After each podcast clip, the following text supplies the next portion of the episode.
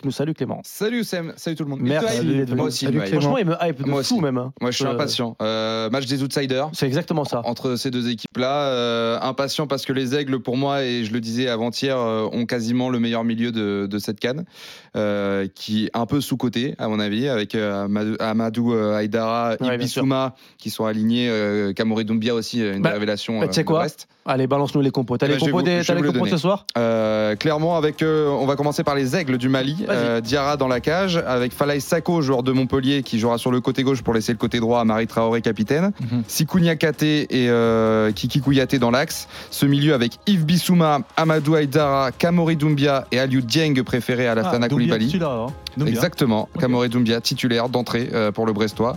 Et euh, la Sinayoko, le joueur d'Auxerre, avec euh, Sekou Koita euh, pour ce qui est de l'attaque du Mali. Euh, Afrique du Sud avec euh, un dispositif en 4-4-2. euh, Moudao qui euh, joue sur le côté droit. Xulum Vala pour euh, la charnière centrale. Modiba à gauche. Et Ronwen Williams, capitaine dans la cage évidemment. Euh, Sitole et Mokoena pour les deux récupérateurs. Mokoena, très bon joueur.